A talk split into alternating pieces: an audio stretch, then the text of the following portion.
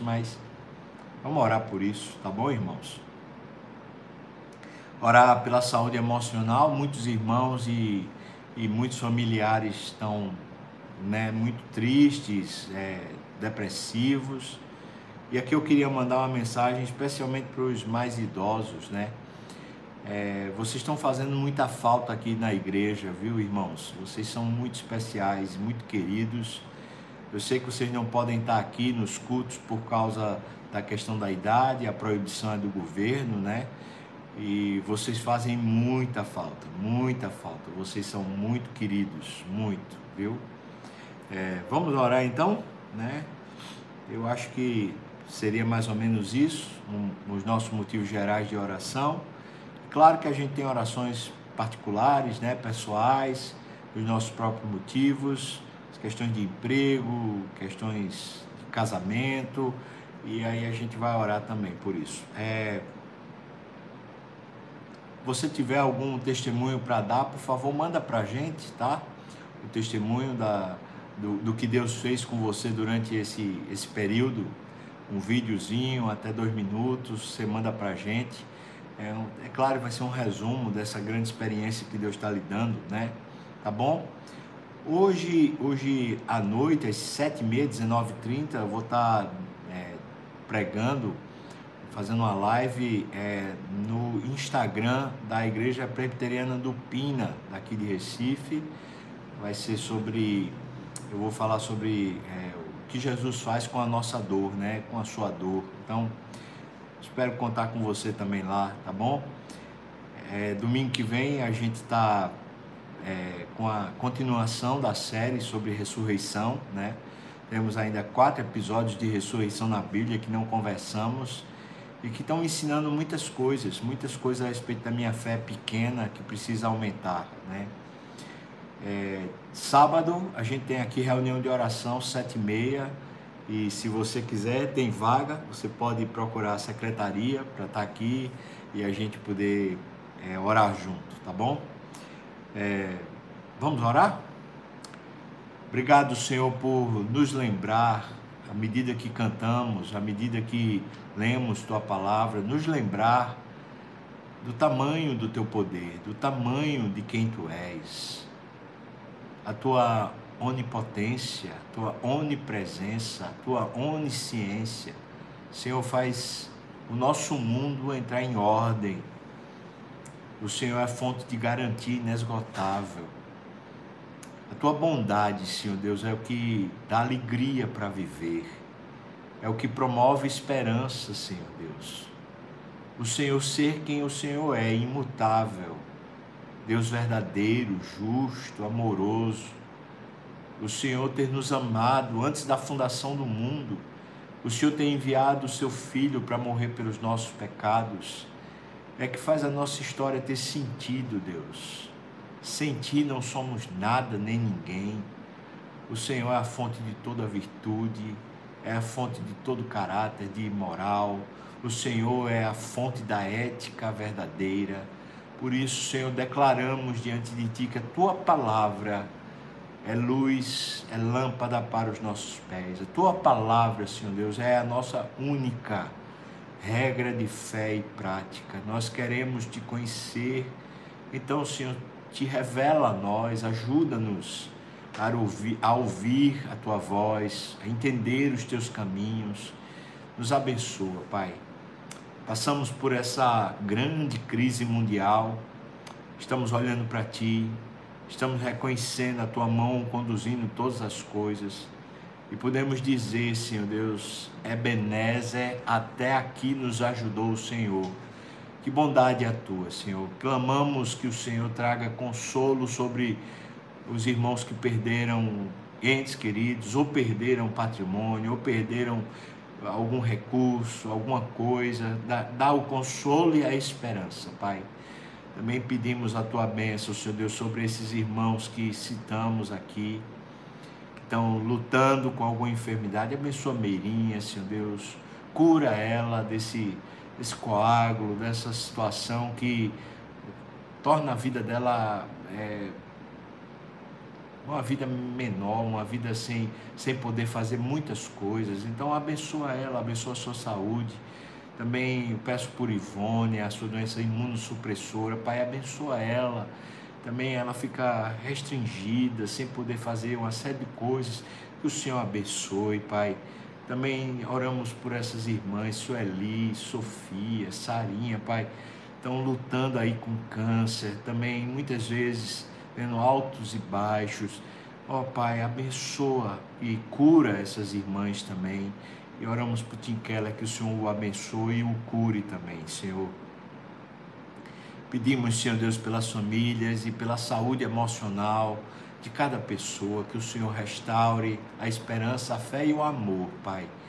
Também colocamos diante do Senhor o presidente nosso, da nossa nação, o Supremo Tribunal Federal, colocamos a Câmara lá dos deputados federais, colocamos, Senhor Deus, os senadores e, ó Senhor, tem misericórdia na nossa pátria, põe a tua boa mão, que haja condução do Senhor em todas as matérias. Senhor, pedimos que o Senhor repreenda e freie o mal. Lembro-me de Daniel, Senhor Deus, quando orava lá e pedia ao Senhor a revelação sobre os 70 anos e o Senhor disse que um, o anjo tinha sido mandado para falar para Daniel, mas durante 21 dias ele lutou contra um outro anjo chamado príncipe da Pérsia, que era o príncipe, um demônio regente que, que assolava a terra através da Babilônia, da, do Império Medo-Persa.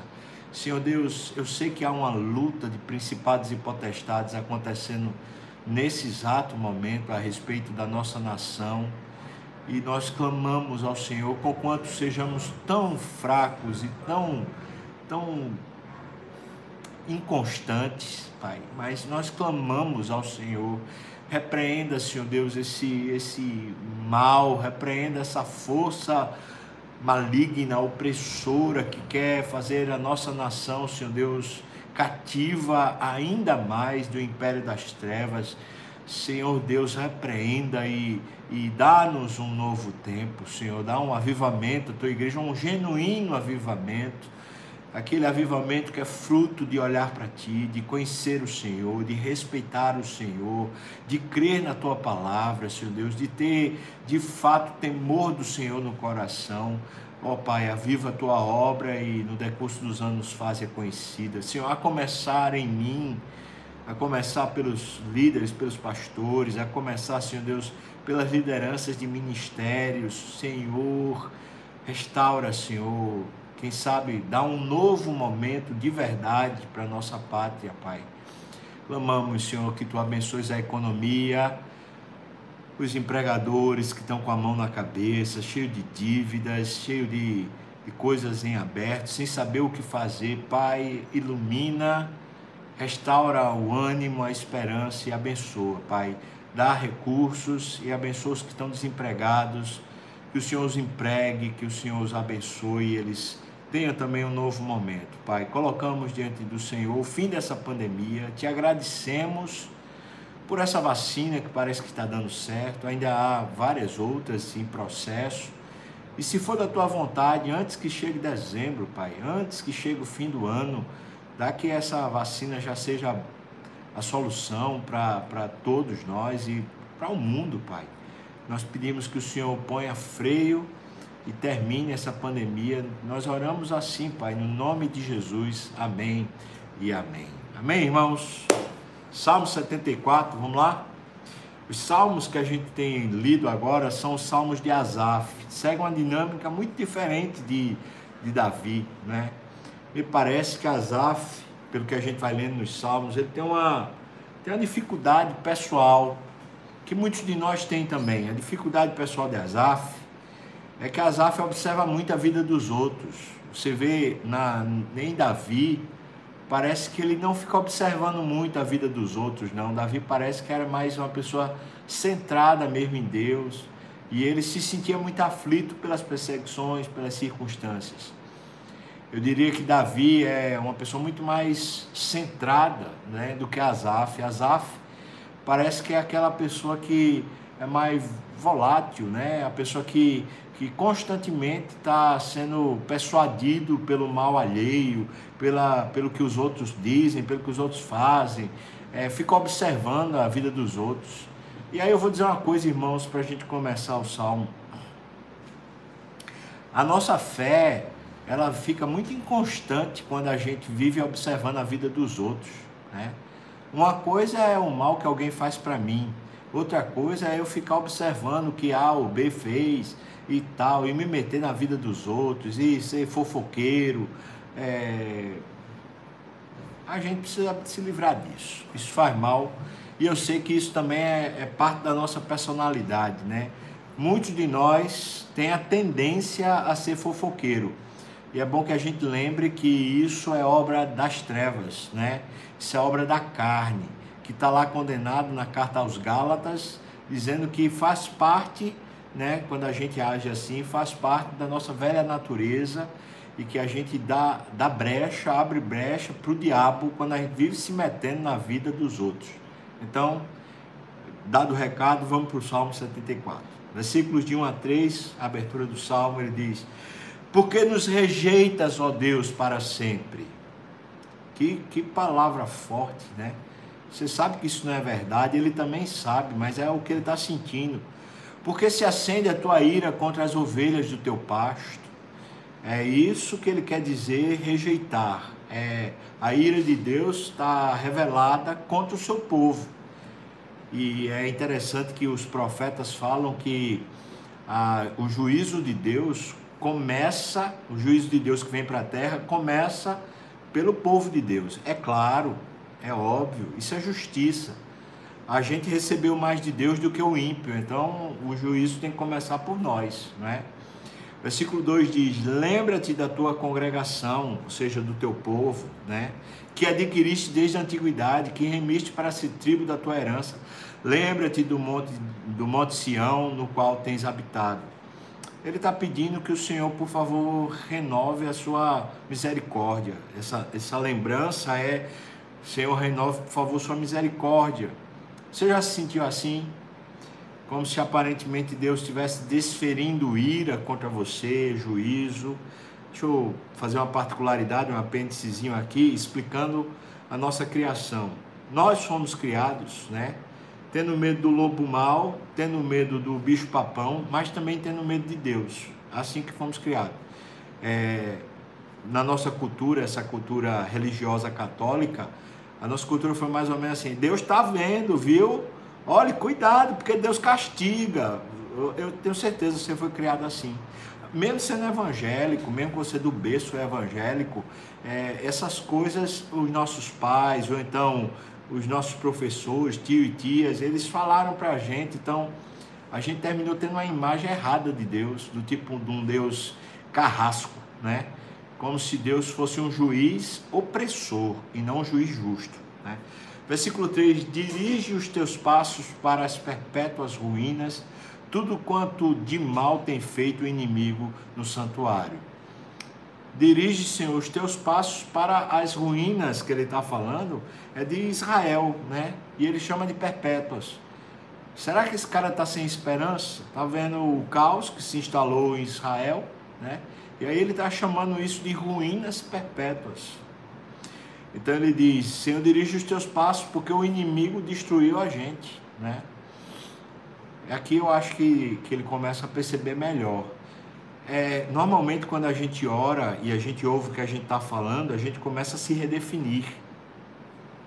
A gente percebe melhor o que, é que a gente está falando. Ele começa dizendo que Deus rejeitou, mas depois ele está dizendo foi o inimigo quem nos destruiu. É assim, é isso. Quem é mal é o diabo. Deus não é mau, Deus é bom. Quando Deus age com justiça conosco, é para o nosso bem e não para nos destruir. Então ele está certo, já está chegando a boas conclusões.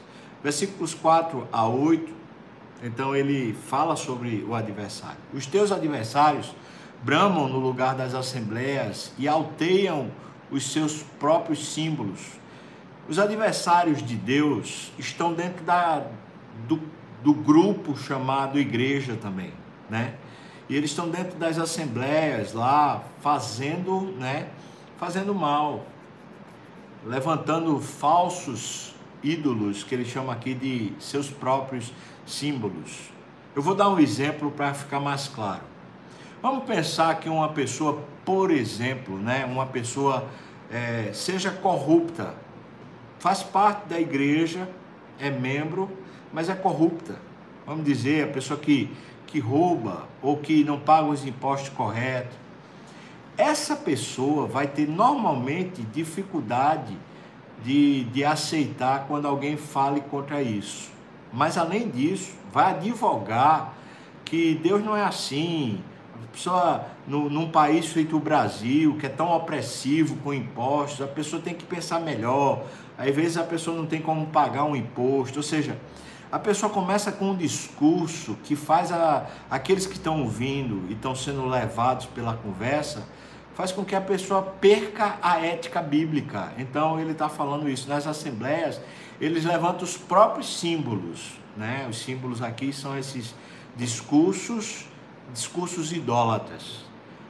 Parecem-se com os que brandem machado no espesso da floresta, e agora a todos esses lavores de entalhe quebram também com machados e martelos. Ou seja, eles eles vão destruindo sob o pretexto de que estão fazendo bem. É, muita gente tem um discurso, é, eu vou, vou chamar um discurso libertino, talvez a palavra seja essa, tem um discurso libertino sob o pretexto de deixar as pessoas sem carga, dizendo assim a religião é muito pesada, então a gente precisa ser, ter um discurso mais libertino. Talvez alguém já ouviu falar, por exemplo, né, de, de mestres ou de pessoas, até pastores, dizendo assim: rapaz, não tem nada demais que a pessoa é, tenha uma vida sexual ativa fora do casamento, antes de casar. Você é solteiro, você já se entendeu, é, Deus não vai pesar a mão sobre você se você fornica, se você vive em fornicação. A pessoa que está dizendo isso está legitimando uma coisa antibíblica. É um discurso da sociedade, esse não é um discurso da palavra, não é? É, é só um exemplo, né? um outro exemplo. Versículo 7 ele diz: Deitam fogo ao teu santuário, profanam, arrasando-a até ao chão a morada do teu nome. É, é isso que vai acontecendo quando a gente vai dando ouvidos ou vai deixando que esses falsos mestres, esses lobos, comecem a alardear os seus símbolos, né? Quando Jesus escreve a carta lá, Apocalipse, né, a, a carta às igrejas, pelo menos três igrejas ele adverte que tem, eles aceitam, eles toleram falsos mestres e falsas doutrinas. Ele chama dos nicolaítas, do, de, de, as doutrinas de Balaão e ele chama também as doutrinas de Jezabel. Né? São, são esses que levantam seus próprios símbolos e terminam destruindo no coração, no coração da gente, a habitação de Deus. Né? Porque a pessoa que não vive a ética bíblica, certamente é uma pessoa que está com comprometimento do entendimento da fé. Né? A nossa, nossa crença é que a Bíblia é a nossa regra de fé e prática. E não a imposição, é porque a gente ama a Deus que a gente quer obedecer a palavra. Né? Então, vamos lá, seguindo aqui, versículo 8. Então ele diz: Disseram no seu coração: Acabemos com eles de uma vez. Queimaram todos os lugares santos de Deus na terra. O inimigo faz isso, e às vezes o inimigo está dentro da própria igreja, né? disfarçado de um professor de escola dominical, disfarçado de um líder, disfarçado de pastor. Né?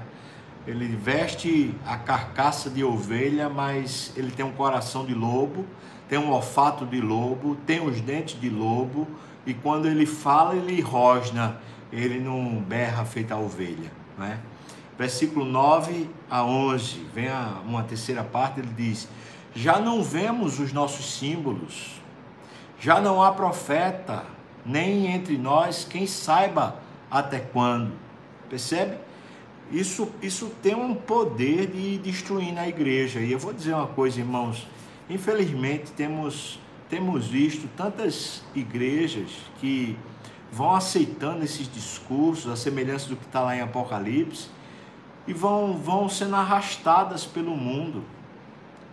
Né? Outro dia eu vi uma, uma das igrejas aqui de Recife com, com um tema, era um tema do mês, empoderamento feminino. Isso é uma bandeira é, da, da, da, nossa época, uma bandeira até antibíblica, né?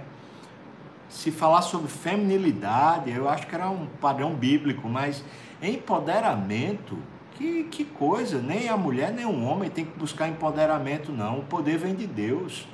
Está errado. Isso é um termo da sociedade, isso é um termo secular, isso é um termo do mundo. E aí o mundo vai entrando na igreja com um discurso que parece, parece correto, né? E o que é que vai acontecendo? Vai, vai destruindo os nossos símbolos. Vai destruindo aquilo que serve para nós de referência, né? Versículo 10: Até quando, ó Deus, o adversário nos afrontará? Acaso blasfemará o inimigo incessantemente o teu nome? Por que retraz a mão, sim, a tua destra e a conservas no teu seio? Ou seja, está pedindo intervenção. Deus, meta a mão nesse negócio, Senhor. Meta a mão nesse negócio que a gente está. Veja que ele começou dizendo: Até quando nos rejeita, tua ira foi derramada sobre nós.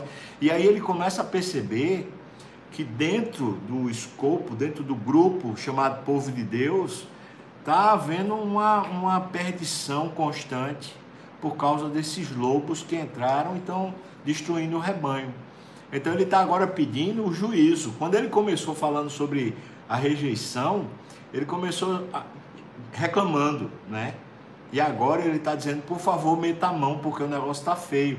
Veja como a oração, ela reorganiza a mente da gente, como ela começa a mostrar para a gente como de fato a gente está e como é que a situação de fato está.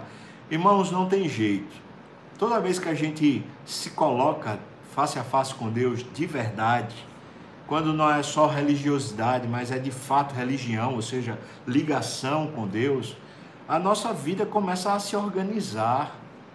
A piedade organiza a nossa vida e, olha, vou dizer para você, e faz a gente prosperar. É o Salmo primeiro. O primeiro salmo fala isso. O homem que anda no conselho do Senhor, que medita na sua lei de dia e de noite, mesmo quando o tempo é seco, a, ele é uma árvore frutífera, né? Tudo quanto ele faz será bem sucedido. Do versículo 12 até o final, ele muda a dinâmica. Veja o que ele diz: Ora, Deus, meu rei, é desde a antiguidade. Ele é quem opera feitos salvadores no meio da terra. Deixa eu parar aqui só para falar isso aqui que eu acho que é muito interessante. Você percebeu que até o versículo 11 é, é, Azaf está aperreado, né? Está aperreado com a vida dos outros, né? Você percebeu? É a mesma coisa do Salmo 73. Ele ficou olhando para os ricos, os arrogantes, e, e, a alma dele ficou envenenada. E agora também ele ficou olhando para a vida dos outros, e aí ele estava tava vendo Deus de forma errada. Né? Agora ele começa a ver Deus. E essa parece a dinâmica de Asaf. Ele se mete mais na vida dos outros, até que ele olha para Deus e aí ele começa a se consertar. Né? Ele diz aqui o versículo 12, né? que, o, que Deus é, é rei desde a antiguidade, ele opera feitos salvadores no meio da terra. Tu, com o teu poder, dividiste o mar, esmagaste sobre as águas a cabeça dos monstros marinhos, tu despeda despedaçaste as cabeças do crocodilo e o deste por alimento às alimárias do deserto, tu abriste fontes e ribeiros, secaste rios caudalosos, teu é o dia, tua também a noite, o sol, a luz e o sol, tu os formaste, fixaste os confins da terra, verão e inverno, tu os fizeste. É, é, uma, é uma coisa interessantíssima, né? Asaf tirou os olhos dos outros, começou a olhar para Deus, começou a olhar para os feitos de Deus, começou a olhar para a história que Deus tinha com o seu povo. O que é que acontece com Asaf? Ele começa a exaltar a Deus e começa a reconhecer a majestade, o senhorio, o poder de Deus com as coisas ordinárias. Veja que ele está falando com as coisas ordinárias e extraordinárias. Ele fala sobre o caminho no deserto, a travessia do mar e assim vai, mas ele fala também do Deus que, que é o Deus do dia, da noite, do sol, é o Deus que faz o verão o inverno, ou seja, das coisas ordinárias e extraordinárias, né? Versículos 18 a 23, aí a gente entra, no, vou dizer assim, de um pedido, né? Lembra-te disto, o inimigo tem ultrajado ao Senhor e um povo insensato tem blasfemado o teu nome. Percebe? Depois de lembrar do Senhor, ver o Senhor, falar sobre quem o Senhor é, ele começa a falar agora a respeito de, de, de do que Deus pode fazer. Né? Então ele diz: por favor, lembra-te disto.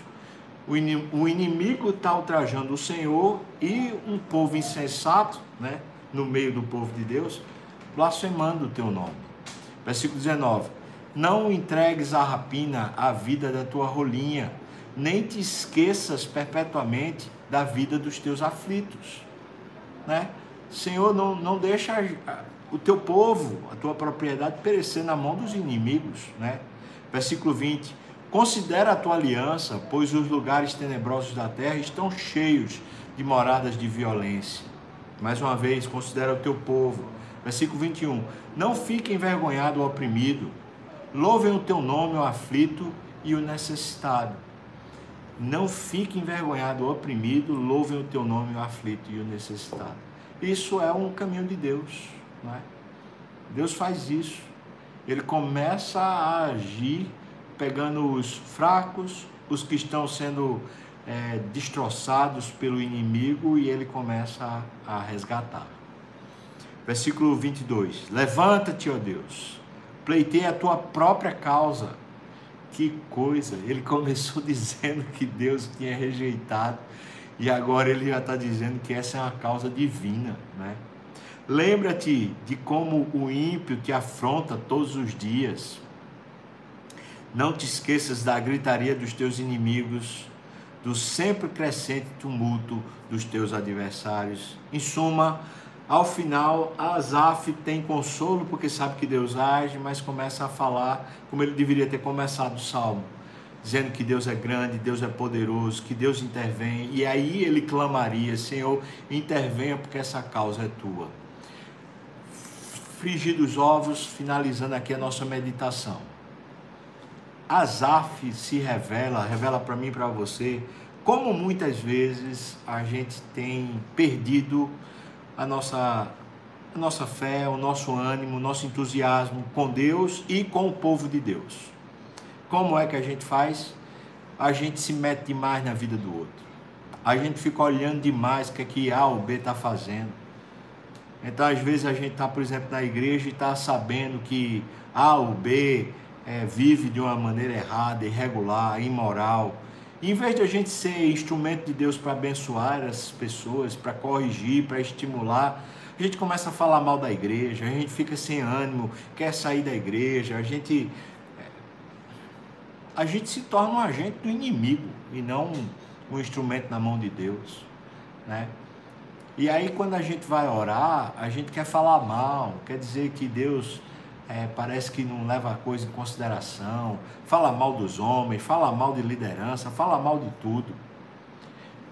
Muitas vezes as nossas orações, se, se é que você se compatibiliza comigo, muitas vezes as nossa, as nossas orações elas não sobem nem ao teto, sabe por quê? Porque a gente não está falando com Deus, a gente só está orando as asneiras, as besteiras da nossa alma. Muitas vezes a gente se põe como juiz e acha que Deus é quem está tá julgando. Tá não. Quando a gente olha para Deus e a oração é olhar para Deus, a gente põe o coração em ordem. Você podia perguntar assim, mas pastor, como é que eu olho para Deus? Primeiro você precisa olhar de verdade, quer dizer, para de olhar para outro lugar e olha para Deus. Como? Olha para a Bíblia. Lê as narrativas. Lê as histórias. Ali você vai encontrar Deus. Veja quem é Deus, porque aquele Deus que está lá nas páginas da Bíblia é o Deus que é o nosso Deus hoje, é o mesmo Deus. Aquele que ressuscitou Lázaro é o mesmo Deus que está aqui hoje. Aquele que abriu o Mar Vermelho é o mesmo Deus que está aqui hoje. Aquele que abriu o Rio Jordão é o mesmo Deus que está aqui hoje. Aquele que venceu todos os povos de Canaã para que o povo tivesse uma propriedade é o mesmo Deus que está aqui hoje. Aquele que mexeu com com Nabucodonosor, com Ciro, com Dario, que eram imperadores, déspotas, e simplesmente fez eles obedecerem à voz de Deus, é o mesmo Deus que está aqui hoje. É o Deus que conduz a história. Olha para Ele. Segunda coisa, olha também para Deus nas coisas normais do dia a dia. Olha para Deus. Você está vendo claridade hoje? A claridade, você acha que foi quem? Quem determinou que o sol brilhasse sobre nós hoje? Se hoje a gente estiver vivo e, e anoitecer, você acha que quem é que controla esse fluxo de luz, essa rotação da Terra? Recebeu um dinheiro, vai pagar uma conta, em vez de você ficar raivoso, revoltado, falar dinheiro não dá para nada, só tem que pagar a conta. Agradeça a Deus, diga bendito seja o teu nome, Senhor, que eu posso pagar essa conta. As coisas ordinárias. Você tem um prato de comida na sua frente, um pão para poder comer, com ovo, ou talvez com presunto e queijo, com requeijão. Você tem um alimento, você tem alguma coisa Olha para Deus. Olha para Deus. Você começar a olhar para Deus, seu mundo vai começar a entrar em ordem. Enquanto a gente olha para Deus, a gente ora. E a gente deixa de reclamar, dizendo que Deus está sendo injusto, Deus está sendo sei lá o quê. E a gente começa a ver que a gente está precisando que Deus intervenha na nossa vida e também na igreja e também no mundo.